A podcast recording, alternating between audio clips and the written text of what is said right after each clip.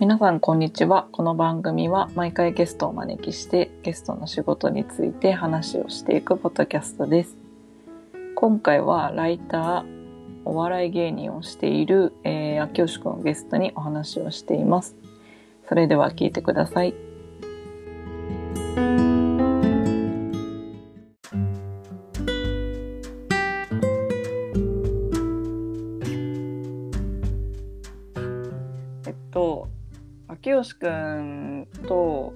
私最初に多分知り合ったのそのさっき話してたけど2000産地の学校通ってたのって2017年ぐらい。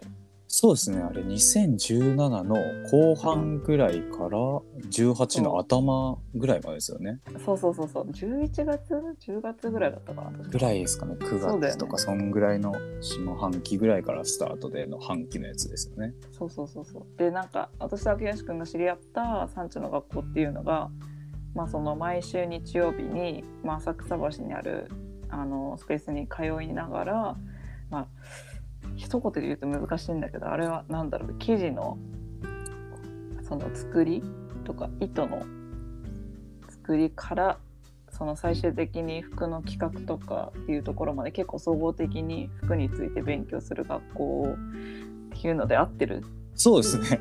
なんか テキスタイル周りの繊維産業の基礎の木みたいなとこですかね。うんうん。結構あれですよね。専門学校の子はもちろんその今アパレルで働いてますみたいな人から今からそういう業界行きたいですみたいな人からうん。結構幅広かったですよね。受講者の方。そうそうそうなんか私は全然服の仕事じゃなかったけど、まあ、実家がそういう仕事だからっていうのでそうですよね。入ったんだけどあ秋吉くんってあれどういうきっかけで入ったの？産地の学校は。僕はあの宮浦さんあの主催の宮浦信也さんうん。がえっとファッションテキスタイルっていう本を出してたんですね。うんうん。あー出してた16年か、そうですねぐらいの頃でそれの本を買ってて、うん。でえっと表参道のイベントスペースみたいなところで、それ展示をやうん。宮浦さんがそれうん。のテキスタイルの。でそれの会場行ってあすごいテキスタイル触れたりして面白いなこんなん記事あんだとか言ってたらうん。その,、まあ、その本の出版社が、えっと、その繊維産業について学ぶ学ぶ講座を開いてますみたいなチラシ置いてあってうん。あーまあちょっとまあファッションとかアパレルとかすごい前から興味あって好きだけれどもそこまで正直詳しくはないなみたいな。うん川上なんてちょっと存じ上げないぞってなってあまあ、せっかくだったらちょっと行ってみようかっていう感じで行きましたかね。うんちょうどその頃はあの僕、じゅえー大学が17年の3月卒のあれだったんですけど、ちょっとまあうん。いろいろあって就職しないでうん。ちょっとぐだっとなってた時期だったんで、うん。ちょっとここきっかけにしようかなみたいな感じで入りましたね。そうだよね。でも今考えたらめちゃくちゃそれがきっかけにはなってるよね。そうですね。そっからいろいろ回ってますからね。あ宮浦さんを軸に。そう。でその産地の学校が大体20人ぐらい20人ぐらいでしたね。そう。でなんか、まあ、そのさっき秋吉君が言ってたみたいに発色関係の人もいれば、まあ、全然関係ない仕事の人もだしあとまあ実家が専攻所っていうので、まあ、そういうことも含めて知りたいっていうので入ってきた人もいるし、まあ、結構毎週ね結構長時間あったから割とハードではあったよね。そうですね。なんか確か昼ぐらいに集まって夕方までぐらいまでやったりとか、日によってはもう遠方に出るみたいな回もありましたしね。あそうそうそうそうなんか八王子の専攻所とかさはい。あ秋吉君そうだよね。染めてたよねあの時ね。専攻所染めましたね。あの真っ白のシャツ、普通の ワイシャツみたいなのを染めて、藍染めして、うん。今の全然使ってますよ。あそうなんだ。はい。そうなんか遠方の授業で八王子に行く時があって八王子の専攻所に行って、まあ、その染めたい人はあの染められますよっていうので、まあ、あの話が言ってたんだけどみんな途中から他の人たちの見てたらやりたいって言ってどんどんどんどん確か秋吉君もその流れでそうですね。シャツ染めてたよね。はい。普通にその時着てたシャツかなんかだった。そうそうそう。秋吉君急に脱ぎ出してこれやるかって思って。た。うん。いや正直その頃確かそれ染めんの1着3000円とかあったんですよ。うんいや僕もうその頃なんてあの、うん。就職してないって言ってたんでもうバイ居酒屋でバイトしてたんでうん。もうその3000円さえもギリギリだったんで 前日告知の段階ではしんする予定かけらもなかったんですよ、うん。確か。で,、うん。でもちょっと面白そうだっつってやってっていう感じでしたね、うん。すごいまあでもね今とね今となっては今も変わらず着てるわけだからまあやってよかったよね。そうですね。なんかああいう機会に触れることそうそうないですからね。そうそうそう。そそうだね。釜を目の前にしてはい。染めるか染めないかみたいなね。決断するのもなかなかない。そうだよね。結構面白かったなって思う。そうですね。あとなんかどっか遠くに行ったどあれどこ行ったんでしたっけ？あん？でも行ったのはその八王子とかまあその後クリスタルセンターみたいなとこ行ってなんかその、はいはいは見たりとかもしたし。いしましたね。そう。やばかった。なんか今さ思い出すとさはい。もうなんだろう産地の学校の人たちってもう会うもう記事があるとみんなで一斉に触ってた光景がそうっすね。合ってたもんね。ザー行って うわすげえみたいな。そうそう。で今考えるとさ今ってそういう機会あんまないからさはい。思い出すと結構面白くてねあ確かに。なんかさ誰かが着てる服とか「あそれかわいいね」って言ったらみんなもうその数秒後には触ってたりとかね。触ってましたね。確かそうそうそう。にああいう場面はないっすねしばらく。そうそうそうそう。そうあ結構面白いなと思って。そうっすね。でさ生地本当に好きな人とかはさちょっと触っただけであこれどこどこのなんかああいう生地かなみたいな感じでね分かる人もいるし、あれすごかったですね。そう。ねみんなオタクみたいな感じだったかな、そうですね。僕本当にうん。ファッション系の大学とかそういう専攻一切してないで入ったんでうんマジで知らなかったからそっから結構興味持てるようになりましたね。うん、理解度も上がりましたし。うんそうだよね。でさそこから、まあ、その産地の学校が終わって、はい。でまあ京介今また別の会社だけどさその後、そのファッションのさそのファッション系のメディアのライターやってたじゃん。そうですね。そのそれこそ宮浦さんが紹介してくださって、うん。そういうファッション系の専門媒体に口利きしてくださってうん。そこにバイトで入ってみたいなことはありましたね。うん、もともとさやっぱ文章とか書くのは好きだったやっぱり。ああまあでも比較的、まあ、うん。それこそ本読んだりとかが好きだったりしてて、うん。まあそういう大学のゼミとかではそういうのやってたんで、うん。まあそれこそゼミでそういうなんですかね社会学のなんか本のブックガイドみたいなの作ったりとかして、うん。本の紹介とか書いたりとかしてたんでうん。まあちょっと、まあ、しばらくはそういうのやってみようかなみたいなせっかくだったらみたいな感じで覚えてますね。それでライターの募集があるよと宮浦さんが教えてくれて、うんまあそういう媒体行ったりとかし始めましたね。うんきっかけは本当にそこでした。実際そのまあその産地の学校でファッションのさその基礎部分っていうところを知ってした上でそのファッションのいわゆるメディア結構まあ有名なところだったけど、はい、あれどうだなんかその書くときにその必要な知識とかさなんか多分結構あるとは思うんだけど、はい書いていての難しさ難しさというか、はい。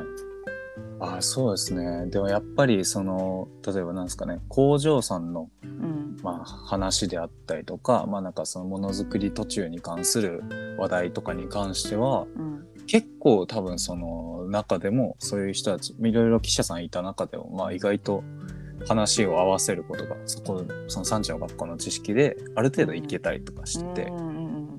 でまあ、そこで結構話し合わせつつでまあなんかそのなんですかねどの程度直接的にその各文章に反映されたかわかんないんですけれども、うんある程度やっぱそういうバックグラウンドを理解してからうんだとある程度言葉選びのサポートにはなったのかなああなるほどね。すごい助かった部分はあるかもしれないですね。うんやっぱ前提知識の有無だけでだいぶ書けることの、なんですかね理解度が変わってくるんで、うん物事に対するそれはすごいいい経験でしたね。そうだよねだってもうファッションのねなんかその記事書くってなった時にまあ例えば本当に知識がゼロだったとしたらさもうそこから調べるので多分めちゃくちゃ時間かかるだろうし、かかりますね。まあ、産地の学今思い出すと本当に超基礎のところからねはい勉。強してたから、ね。縦糸と横糸の話から始まってはい。っていうところから始まってたから、はい。まあ、確かにその前提知識の有無っていうところでは大きく変わるきっかけを作ったのかなとは思うよね。そうですね。まあ実際現場見れたりとか、うんしかもそのシャトルがバシャンバシャン言ってるとこ見れるってだけでもまあ、やっぱ変わること大きいですね。うんまあ、百聞は一見にとか言いますけど、うんまさしくそうだったなっていう感覚はあります。うんえその前のその会社でその記事書いてた時、大体どれぐらいのペースで記事書いてたの？あ、でも最初の方は、うん。僕確かそこに、まあ1年、2年半ぐらいうん。かな？ぐらいいたんですよ。それこそ産地の学校最後終わりがけの頃は、その半分半分被ってて、あそうなんだ。うん、2018年1月ぐらいにうん、そこのでかいとこ行ったんですよ。あそうなんだ。で、そっから20年の5月とかなんで、まあ2年とちょっと。うんだったんですけど、最初の1年ぐらいは本当に、その、なんか会社が出してるプレスリリースうん、をニュース記事に直すみたいな。ああなるほど、うん、そ速そういう、まあ、新商品出ましたとか、うん。どこどこがこうこうこういうことをしますみたいな、そういう発表系の本当に基礎の、まあ、プレス記事って言われてるようなやつを、うん。まあ、すごいやったりとかしてたんで、それでもまあ多分今、その1年2年とかでも200図ぐらい書いたりとかしてましたね。マジで？そんな書いてたの？でめっちゃ地味なやつですよ、本当にあ。の、どこどこのフレグランスの最新の匂いが出ました、みたいな。うんナイキが新しいスニーカーを発売します、みたいなぐらいのやつです。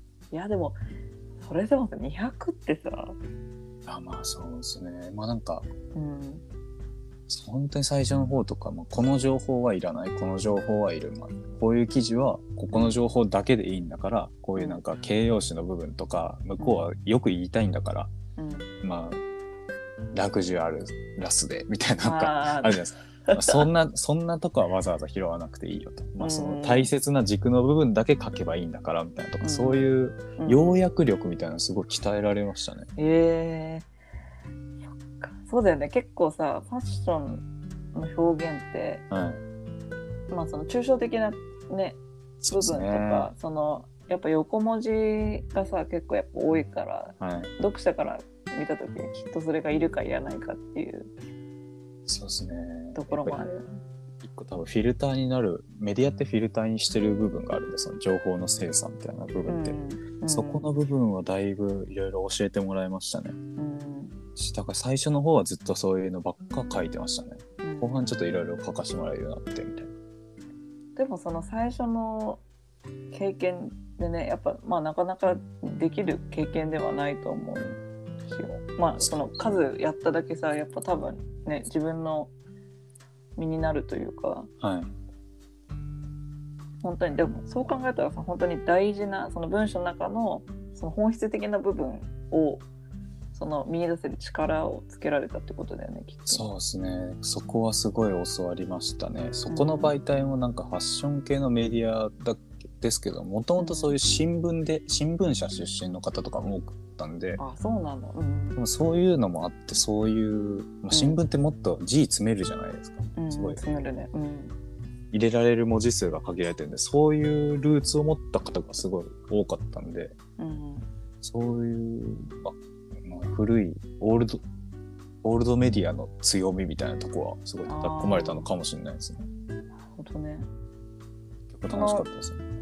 このさ後半その記事書かせてもらってた時とかはさ、大体その例えばまあ記事によってかそのかかる時間っていうのははい。多分違うと思うけど、はい大体その1個書き上げるのにどれぐらい時間用意しあ、でも本当ものによりましたね。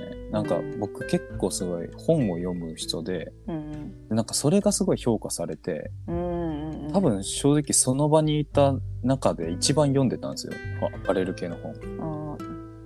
なんかそれでそ、のアパレル系の本も読んでたの、んそうですね。多分それだけは結構他と日になんないぐらい読めてたんでうんそこで拾ってもらえるようになったりとかしてて、うんでもまあそのだから本の紹介の記事とか書いてたんですねそこで。書くようになって。うんうん。だからまあい読む時間とかも含めたらまあそこそこかかっちゃいましたけど、うん。まあでもどんくらいなんだろう。23日ぐらいでうん。ギュッとしたらそんぐらいの時間になるんですかね。うん。なんか他の業務の合間に書かせてもらえるようになったみたいな感じだったんで。なるほどね。でもねもともと本読むのでも確かに秋吉くんイコールは本のイメージがすごいあるから。はい本は。本と銭湯のイメージ。まあそうですね。そこ変わらずですね、多分今も。まあ銭湯の話は後で聞くとしてはい。そうそう。そう本とそう銭湯のイメージがあって。まあでもそう考えたら天職だよねなんか。まあそうですね。まあそこは結構大事にしてた部分かもしれないですね。うん。やっぱなんか多分若いうちっていうかなんですかね。今後多分文章に触れるないし発信するとかなんかうん。どういうあれかわかんないですけど読解力とかも含めて。うん。文章と絶対に生きていく間は関わり続けるんで、うんまあ、若いうちにある程度そういうのには書くもよそうだし読むもそうだしはちょっと自分で叩いておきたいなみたいな印象があったんで。うんそうですね。本当にそれこそその繊維産業のうん。産地の学校で見たもの以外の部分は結構見れず終わってる部分はあるんで、うん。そこはもうじゃあ101分で超えるしかないみたいな部分あるんでうん。みたいなんで本はたくさん読んでたくさん文章書いたりしてましたね。えそのファッション系のさ本は大体どれぐらい読んでたの、いや僕も今も読み続けててで、うん。この間うん。本棚で数えたんですよ、うん、ファッション系のやつ。300ありましたね。ちょっと待って300いやまあその辞書みたいなのも含めてですああないやいやでもちょっと待って300だよね。いやもう 僕一番めちゃくちゃ金ない実家本だけはお金払ってたんでうんもうすごい量ですよ。もうやっぱ必ず買うんだ本は。その手に取れる形で。そうですね。うん。僕ちょっとあのなんですか電子書籍とかすごい苦手うん苦手そう、うん。でまあそのなんかですかね本ってやっぱ身体感覚としてここら辺にこのページあったなみたいなのってすごいうん体感として大事な部分あるんでうんそこをまあ大事にしときたい部分とうんすぐに手に取れるっていうようなもう物としてメディアとして置いとくって大事だなって思ったんで、うん。まあ、あと背表紙があるってうん。あのデジタル書籍はないので、そうだね、うん、そこの差って意外とでかいなってやっぱ置いといたら気づきましたね。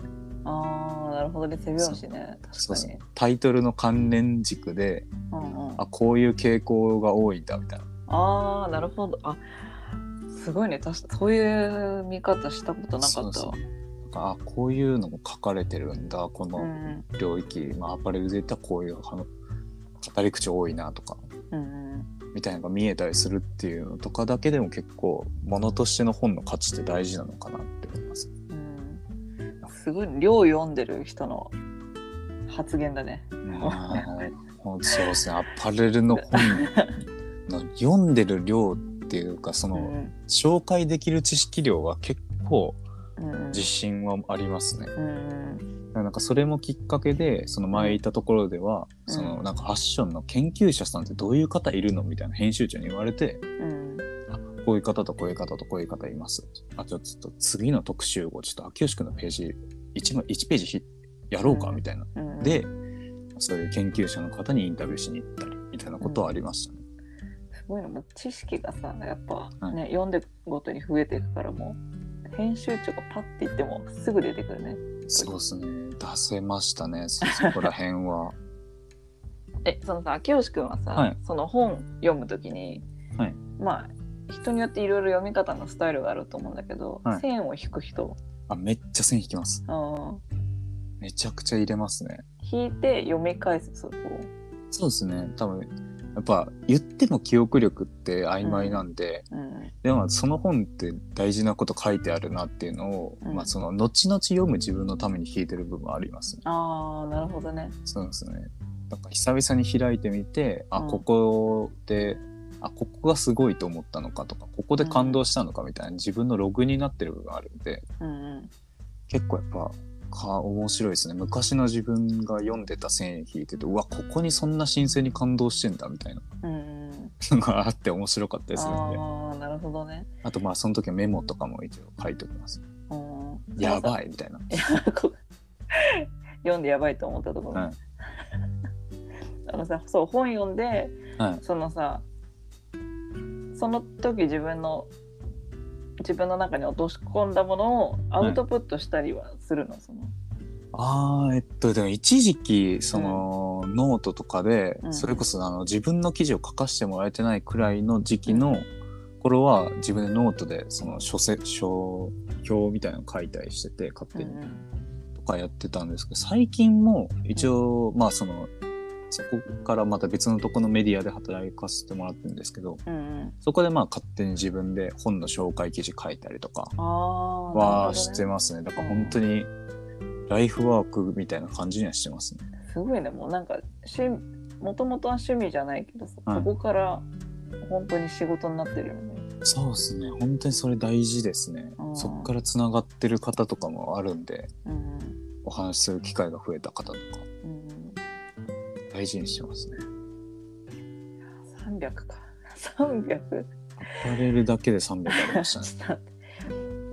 アパレルの本をさ、まあ、はい。今は結構読んでると思うんだけど、はい。その前はどういう本読んでたの、あでも僕その大学自体が社会学と,、うん、えー、と都市論っていう分野の本とかとあとまあうん。そのそこにいた教授が建築とかも明るい方だったんでうん。建築論とか都市論とか、まああとうん。まあ結構ベースはでも社会学の本が多かったかもしれないですう。ーん。で、まあ、それに関連して哲学だとか心理学とか文化人類学とかあそこら辺のバーみたいな。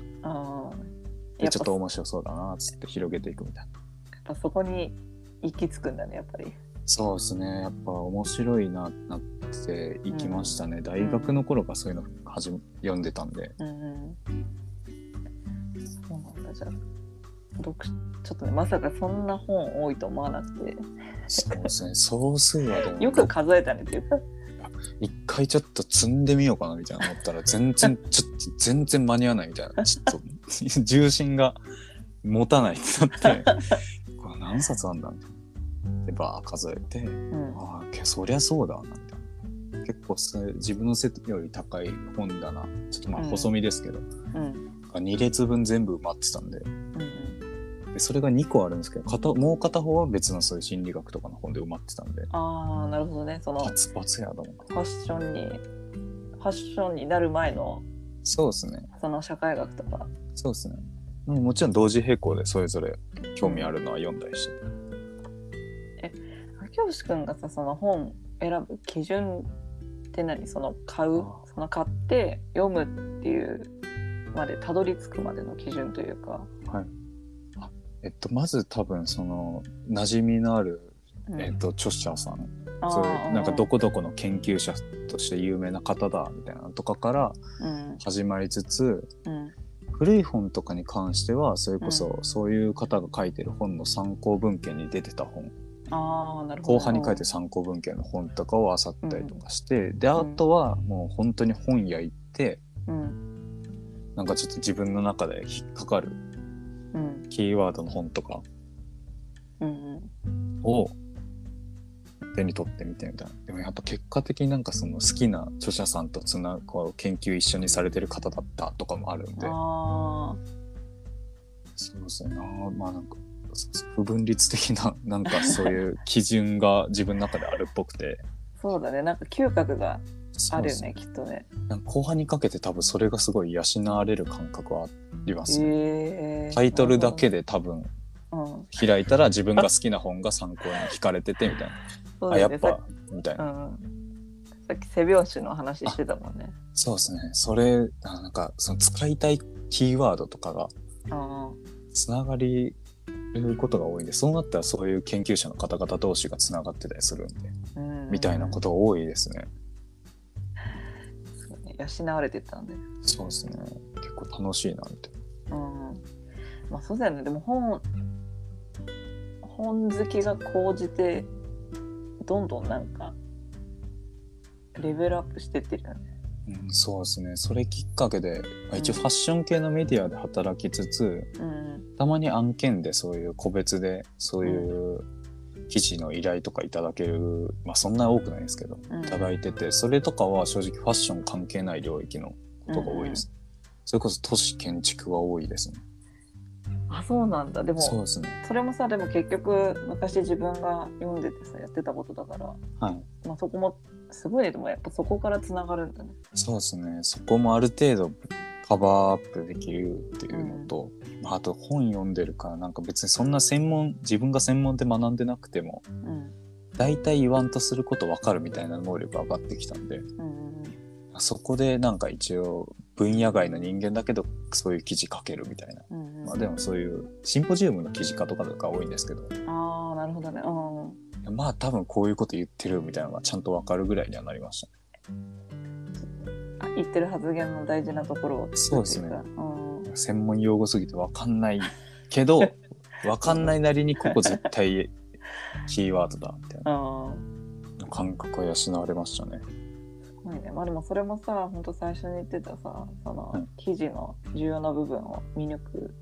あ本当にそうだと思います。ころもそうだしさ、まあ、その本それだけ読んでるから、まあ、読んでる本の中で大事なところを見抜くっていう力のところでねはい、きっとね養われたんだね。多分そうですね。すごいなちょっと300はちょっとねあの全然想像以上だった。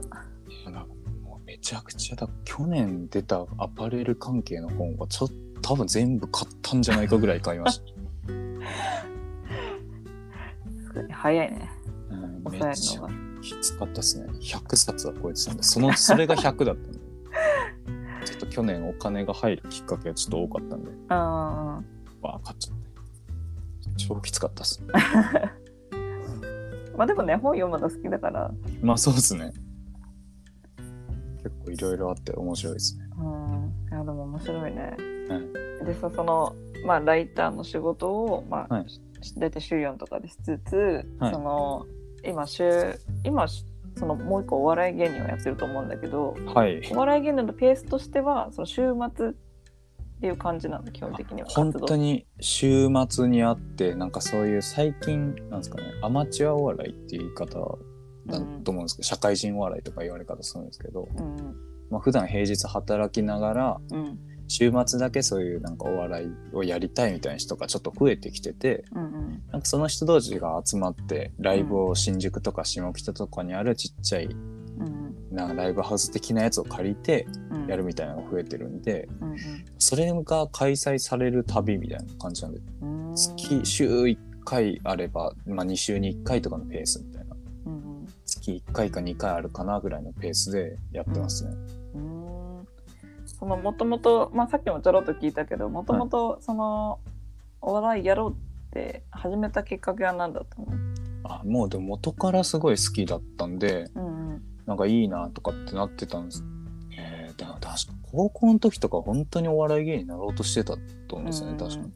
でもさすがにちょっと無理だなっていうのを諦めててうん。でまあ高校はまあじゃあ芸人辞めはなれないわとか思って普通に大、えー高校生活過ごしてでまあ受験して大学入って、うん。まあ、じゃあ大学となんかまあせっかくサークル入ろうかとかって言ってたらうん。その新刊の時にお笑いサークルっていうのがあるって聞いてうん。ああまあちょっと見に行ってみるかみたいな。行ったらすごい楽しくて。うん。ちょっとじゃあこのサークル入ろうっつって大学4年間はそういうお笑いサークルに入ってました。うん。でそっからみたいな感じですかね。うんそのお笑いサークルはなんかそのいわゆるその学校のイベントとかであのネタを出してたっていう感じだったの？そうですね。それこそまた同じようなそのこ借りれる下北とかにあるスペースを借りて、うんまあえっと3ヶ月に1回ぐらい外部でライブやりつつ、うん大学のまあ休み時間の教室借りてライブやってみたり、文化祭でやってみたりみたいな。あともうもう今の大学、うんそのそれがいわゆる大学お笑いって言われ方してて。うんそこがもう僕がいた2013年17年ぐらいの時期ってすごい盛り上がり始めてた時期でうんなんか、えっと、各大学合同の大会みたいなのがあったりとかして、ええそうなんだ。うんな夏と冬にすごいでっかい大会で冬に関しては吉本がうん。運営してたりとかしててみたいなそうなんだ。みたいなそういう盛り上がってる時期だったんで、うん。まあ、そういうのに向けて頑張るみたいななるほどねで。それで成績が良かった人が、んえっとそういう吉本に養成所入るとかどっかの事務所にスカウトされるとかっていううんうんことがあるっていう感じだったんですよね。うんうんで僕はそんなにうまくいかず普通に、まうん。あ、社会人になることになったんですけどうんうん。で今その相方さんはまあその当時からずっと一緒の方で、はい。でそのさっきまあちょっと話聞いたけどその相方さんが地方で仕事をしてたのから東京が拠点になって、はいそこからもう活動が本格化してったっていう感じ？そうですね、まあ、大学時代やり終わって、まあ、結構みんなそこで卒業って感じになるあーですよね。うんうんプロ行かないってなったら。うん。でもなんかそれぐらいの時期からうん。社会人でお笑いライブ一緒にやりませんかみたいな人が増えてたんで、へえうん。まあじゃあちょうど俺らも卒業して社会人になってたしまあうん。機会あったら出ようかとか言っててうん。でまあ相方がその転勤から東京に帰ってきて、じゃあもうもうちょい出るようにしてみようか。であのじゃあせっかくだったら m 1もエントリーしてみようかみたいな感じでうん増えてった感じですかね。うんいやーなんか本当最近秋吉くんがやってるって知ったの本当に最近だから。お の子お笑い芸人やってるのって言ってびっくりして、まあその平日はさやっぱその仕事してさ、まあ、はい休日、まあそういう活動してるわけじゃん。その生活的なバランスってなんかどうやって取ってんのかなと思って。ああまあでも結構そのうん。まあ、なんかそのそういう僕が出てるようなライブに出てる人って普通にうん。広告会社で働いてる方だったりとか普通の営業マンの方とかっていうのがバラバラいたりするんですけど、うんまあ、例えばそのネタ合わせみたいなのを平日の夜電話しながらやったりとか電話。電話だとかズームとか、まあ、人によっては普通に会ってやってる人もいるらしくてうんカラオケ内でそういううんの借りたりとかしてみたいな。うんうん。みたいな感じでやりつつなんで。うん。まあでもそんなにやっぱ負担はない。あと結構多分、まあ相方とかは多分そうかな。ぐらいなんですけど、やっぱストレス発散になるんで、やっぱ趣味だから。ああそううんうんなるほどね。そううんまあだからそんなにそこの時間の負担はそんな感じないんじゃないですかね。うんうんまあ、むしろやっぱ楽しいからやれてるというか、そうですね。本当にそれが唯一ですね。うん楽しいからやれてる感はすごいです。うん、えネタはさあの、二人で考えてる？それともどっちかが考えてるの？向こうが基本考えてきて、うんその中身の部分どうしようかみたいな相談しながらやるみたいうんな感じですね。うんうんでネタ合わせやって、はい。まあ、その週末そういう出せる、まあ、そのところがあったらそこで、まあ、披露するっていう感じなのそうですね。それでまあ、こう、まあ良さそうだな、みたいな。まあうん。どうだこうだ言って、うん。これ、これを M1 でやるネタにしようとか、そういうの決めたりして、みたいな感じですね。でもそっかでも結構じゃあ相方さんとはもう付き合いが結構長いんだね。長いですね。大学1年生からとかだから、本当に7、8年ぐらいになるんですかね。うんでもさ本当にそう考えたらさ本当に楽好きとかさ楽しいじゃないとここまで続かないよねやっぱりね、続かないですね。うんやっぱ楽しくなかったらやれてないですね、さすがに。いやでも結構私の中では衝撃的だったもんだ、ライターライター系お笑いなんか並べた時にうん。もうそれだけで面白かった まあ確かに趣味でお笑いやってるっていうのはまださすがに浸透してない概念なんで。そうだねでも本当になんかその社会人お笑いっていうこと自体もうその、あ知った概念だったからはい私ははい。いや、そうですよね。だからすごい新鮮だったあなんかあでもなんかその休日に、まあ、その他の社会人の人たちが、まあ、趣味でとかで他のことをするのと同じように、まあ、そのお笑いをやってる人がいるんだなと思って、うんあなんかでもすごいせいい生活の仕方だなと思ったりそうですね。やっぱり、まあ、草野球がやっていいんだったら、お笑いもいいだろうぐらいの多分感覚だと思うんですよね。確かにでもさまあなんか私からしたらねやっぱそのはい。ネタ合わせして、その人前に出てやっぱさその披露するっていうところ、なんかもうそれだけですごいなって思うし、まあでもみんなそれを楽しんでやってるんだなと思ったら。そうですね。やっぱ半分ぐらい、半うん。今、今の時期はまだ、その、社会人お笑いみたいなのが、ちょっと概念が形成されたのが、ここ本当に数年ぐらいの感じなんで、うん明確に打ち出されたのが。うん。なんで、まだちょっとその、それこそ僕と同世代のうん。大学のお笑いサークルにいた人とかがまだ多いんですけど、うんうんまだ本当にマジでそのツイッターで見かけてちょっと会社の同期誘って出るようにしたんですとかっていう人も増えてきてて。えー、そうなんだ。それこそあれですよ、うん。え m 1グランプリうのんエントリーの半分がアマチュアの方なんですよ。そうなの？そうですそうです。へえ。うんうん去年5000組出て2500がプロ、まあプロがすごい多いなってなるんですけどうんと2500は本当アマチュアっていう枠なんですよ。うんでまあだから本当にそれこそ家族で出ようとかうん。ノリで出ようぜみたいな大学生から、うん。まあ、僕みたいなそのまあ趣味でやってる人みたいなのが結構いるんで、うん。意外といるんですよね。うん。そうなんだでもその半分ぐらいアマチュアまあでもでもそれでもさなんかまあいろんな人がいていいよね。なんかそれはそれで。そうですね。結選構択肢があるというか。はい、あ面白いですね。まあなんかやっぱなんすかね。週末お笑いやってる人すごいメンタルが疲れやすい人も 半ば多いって。そうなの まあそうですね。おやっぱ過激に発散しないといけない人なんですかね。わかんないですけど。あなんで。ーなんか平日のストレスが大きいのかな。あ多分そういう人いますね。やっぱ一部。ね。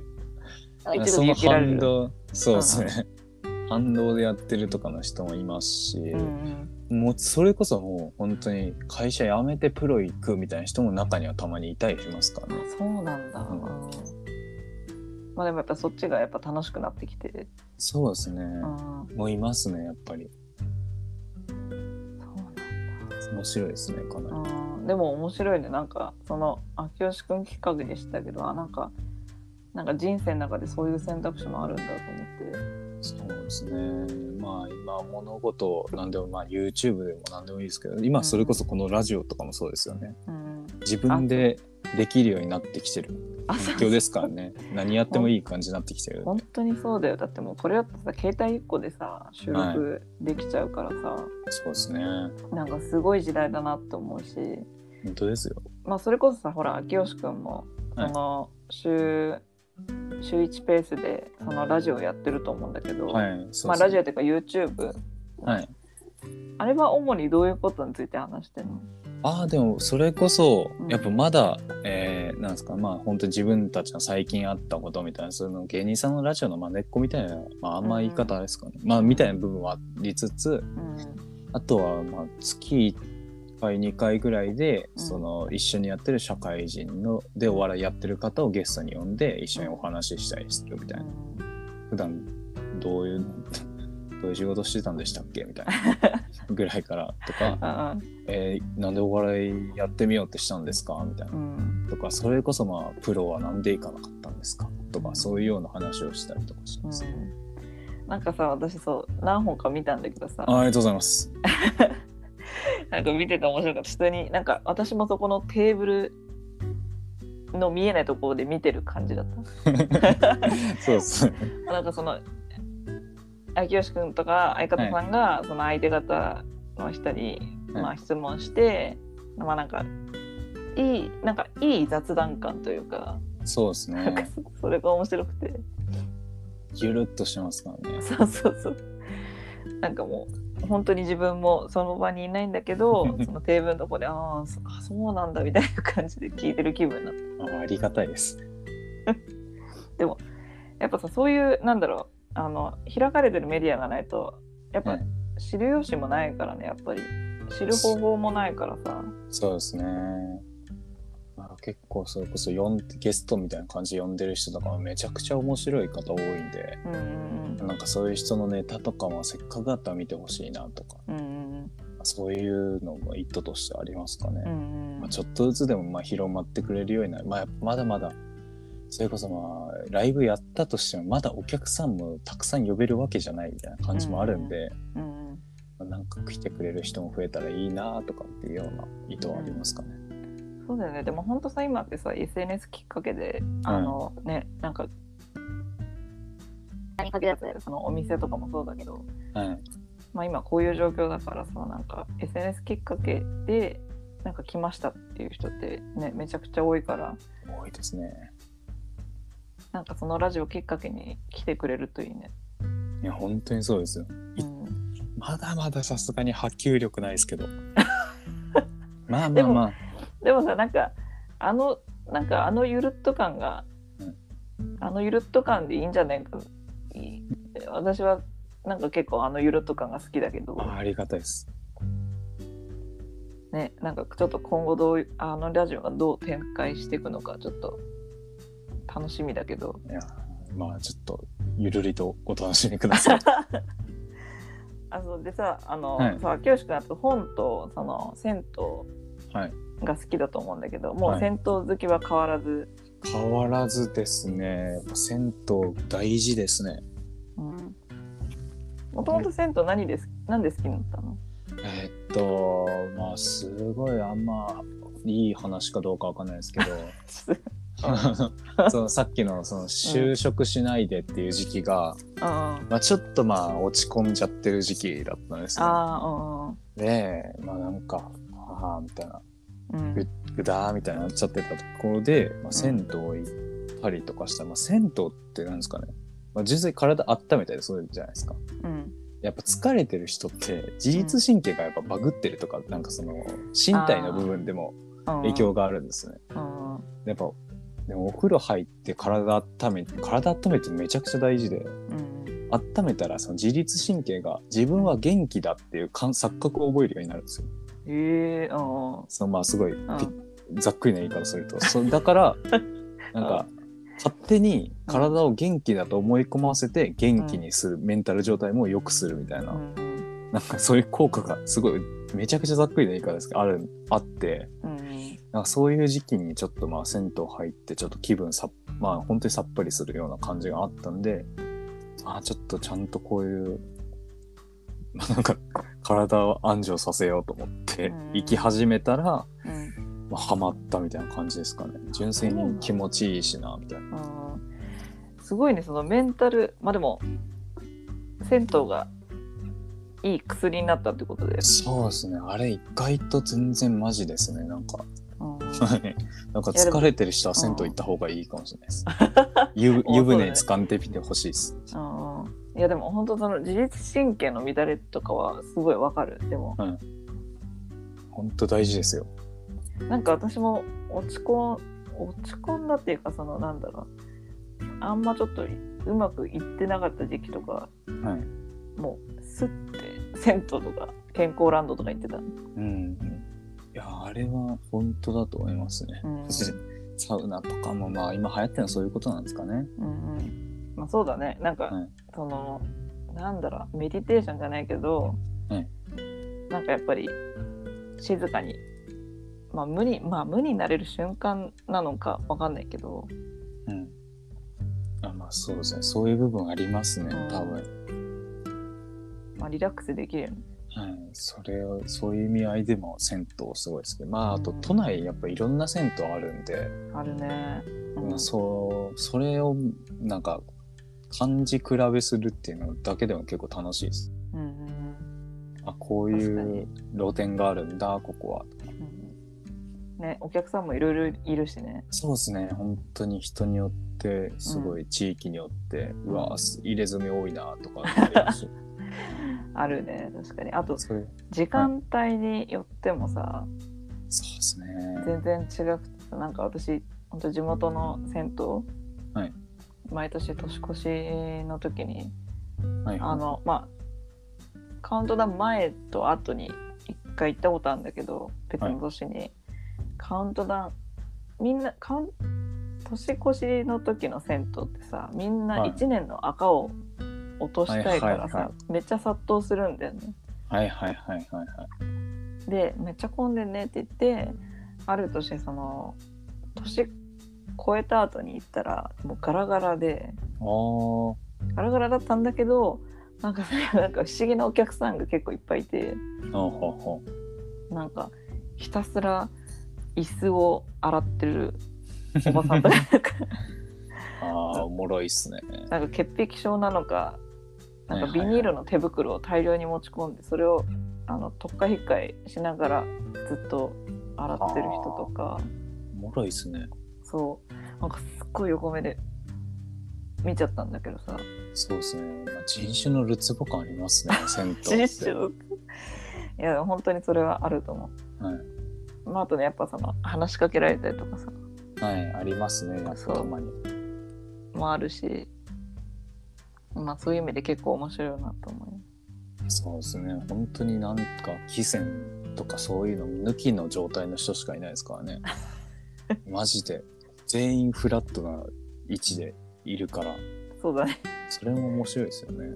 そうだよね。なんかさてかそもそもほら服着てないからさみんなさもう,、はい。もうみんな素の状態なんだよねきっとね。そうですね。本当に素ですね。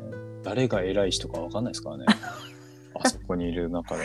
確かにね偉い人わかんないね。その偉い人あの状態だと、あそうなんだ。じゃあ銭湯が、まあ、そういうきっかけになってハマったんだねそうですね。最初はそっからですね。でももう本当に普通に楽しく、うんまあ、体調管理のそのきっかけとして使っまだまだ使ってますね、うんはい、大事だと思います。最近も結構行ってんの銭行ってますね。僕、うん。結構多分都内もまた100かなんぼかは絶対行ってるんで、湯そうだよね。都内さ結構あるよね。銭湯やっぱ東京ってさ。都内めっちゃくちゃ多いんですよ。びっくりしましたよ。俺も。さな何百だっけな。なんかわかんないですけどめちゃくちゃまだまだい 行けてないんですよ。そうあとさなんかその都内の中でも多いエリアとかあるしね。ありますね。多分蒲田とかが多いんですよねあ一番。そうなんだ。蒲田多いんだ。蒲田が一番多いですね。へえあと次がその上野とかあっちのようなエリアとかになってくるんですかね。なんかよく祖師ヶ谷とかはよく聞くけど。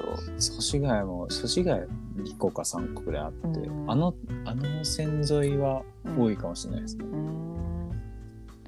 そうなんだ。まあね減ってはいるとはいえはい、まだ結構多いしまあでもありがたいのはね都内全部一律だからさ。そうですね本当にちょうどいい値段で入れますし。う、ん。なんか私が浅草のじゃこつゆさはい。行った日が閉館日でさ。いやーじゃこつゆは本当にショックでしたね。そう。なんか私そのために引っ越したのにあそうだったんですね。そうそうそう一人暮らし一時した時にはい。じゃこつゆあなんか家の近くにやっぱ銭湯ないとダメだと思って、はい。でその引っ越したその初日にじゃこつゆ行ったらなんか本日閉館なんか本日で閉館皆様なんか長い間ありがとうございましたみたいな感じにあられててうん。嘘でしょと思って。すごいショッキングショッキングだったな時は。じゃこつゆめちゃくちゃ良かったんですけどね。あ結構都内でも上位だったんですけど悲しかった。ショックだよね。でも本当な私はどっちかっていうと結構下町エリアのはいはいはい。銭湯の方が多いんだけど行くのは、はい。結構さなんかその露店の露店がめちゃくちゃ広いところとかさありますね。一回友達と行ってめっちゃ笑ったのは、なんかよくはななんだろうその銭湯露店があって露店の横になんかはい。ログハウスみたいなスペースがあって、ほそこになんかあれなんだろうなハンモックじゃないけどなんかぶら下がれるスペースがあってうはいはいはい。なんか縄かな？下ろされててそこに足かけてさぶら下がれるんだけどさ、なんすかそれ。そうなんかどういう気持ちでぶら下がればいいんだろう どこの何ですか？どうだったっけな？でも下町の方だった。多く太鼓湯かな？どこだったちょっと忘れちゃったんだけどさ、はいはい。友達とそう、ま、上がんないってなってそれは知らないっすね。面白かった なんかロープみたいなのえー、知らない。そうなんかまあお子様も来るからっていうのも含めてあのスペースなんかわかんないけどはい。なんかちょっと裸であそこで遊ぶのはちょっとなんかよくわかんなくてちょっと笑っちゃったねそうそう 変な感じになります。そうそうそう。あれあれで面白かったけど。はあ、いいですね。そう。えー、なんかまあでも YouTube でも銭湯のこと話してたもんね。そうですね。いや、あれマジで意味わかんないですけど、意味わかん YouTube, YouTube のうん。銭湯のその市場がめちゃくちゃ未未熟らしくて、あそうなんだ。うん僕らのさ、やつめちゃくちゃまだそんなちゃんとやってないんで、YouTube を。うん。ほん。と100人弱ぐらいしかまあ登録いないんですよ。ほんと身内ばっかりだけなんですけど、うん銭湯の動画だけ3000みたいに言ってえ？て、僕たちの動画の割には言ってるみたいな。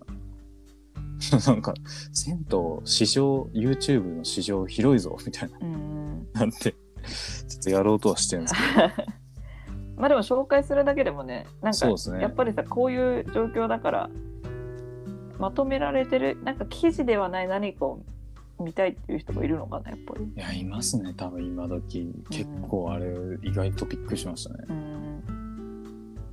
うん。まあね銭湯だからなかなか中とか撮り撮れないけどさまあ写真とかはさ、そうですね。まあでもね秋吉君そんだけ言ってるからもう喋りでなんとか。うんこういうのがあるよとかは言えると思うんで。そうだね。なんかここが特徴だとかさ、そうですね。えーいいね。なんかそれサブチャンネルで。そうですね。ちょっとそれで。できそうだね。渡ればいいんですけどね。すごいね。でも3000って結構いったねびっくりしましたね。なんで伸びてるかわかんないですけど。まあでもやっぱいいるんじゃない？やっぱりなんかさなんか私とかもそうだけど、なんかしようってなった時にさはい。やっぱりそのまあ普通に検索エンジンかける時もあればやっぱ YouTube で調べる時とかあるもんあはいはい、そうですね。YouTube で調べる人いるんだってなりますね。こういうの見ると。そうそうそうそうなんか紹介とかね、はい紹介動画とかもそうだしあと例えばなんか料理とかあの料理とかもその記事で見るより、はいあの動いてる動画で見た方が分かりやすいっていうのもあるからはい。それで YouTube で検索してみたりとかもするしはい。で最近本とかもはい解説してる人かなりいるから、いますね。それ見たりとかでもまあなんかその人の観点っていうのが分かって、私はそれそれで好きだからまあたまにあのその聞いたりとかしてるけど、はいまあそういう需要はあるんでそうですね。今時いろんな情報の取り方ありますからね。発信の仕方もそうですけど。そうそうそなんかまあそのおもろいですうね今後ちょっとどうなるか分かんないけどはい。まあでもその社会人そのさっきのさ秋吉君がしてるラジオの方もね、はい。ちょっと今後どうどういう展開？ぜひ楽しんでいただけたら。こういう社会人もいるよっていうのを知っていただけたら。そのうち記事とか書くんじゃない？もうもはやああ自分でメディアやっったりとかねそれがつながるみたいなことですかね。そうなんかまあ例えば秋吉君がなんかメディア立ち上げたとして、はい。まあ、そのインタビュー記事をさなんか記事にして載せたりとかさああ、ちょっと面白いですね。そうなったら。ねまあでコラム的な感じで銭湯のことを載せるっていうはいはいはいはい。まあ、そうなってきたら面白いですね。ねでもなんかやってそうな気もする これからの感できそうですね。じね